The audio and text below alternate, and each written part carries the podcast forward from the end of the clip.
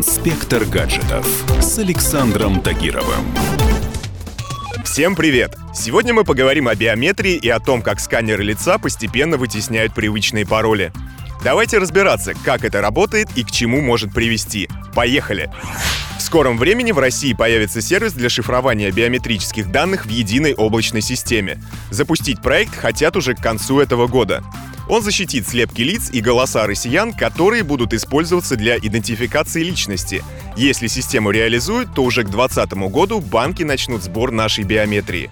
На самом деле биометрическими сканерами в повседневной жизни мы пользуемся довольно давно. Яркий пример — iPhone 5s, выпущенный в далеком 2013 году.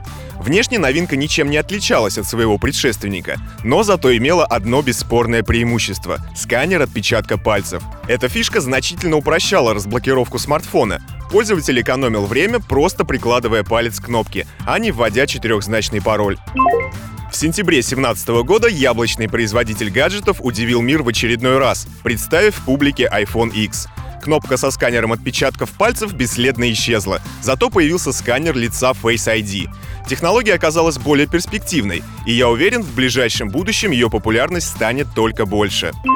На текущий момент в России уже более десятка банков применяют распознавание лиц клиентов в ежедневной работе.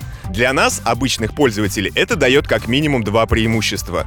Во-первых, не нужно лишний раз носить с собой паспорт и прочие бумажные олдскульные документы. А во-вторых, идентификация по биометрии позволяет клиентам получить больше услуг онлайн, то есть не выходя из дома. Подобные технологии также активно применяются в области правопорядка. Камеры с функцией распознавания лиц, например, очень любят в Китае. И это не мудрено, ведь именно там базируется один из лидеров в производстве подобных гаджетов — компания Huawei. На одной из конференций ее разработчики уже рассказали, как работает такая система — их камеры способны за раз захватывать 200 лиц. При этом камера подключена к базе с фотографиями преступников. Устройство за считанные секунды сопоставляет данные и в случае совпадения подает сигнал защитникам правопорядка.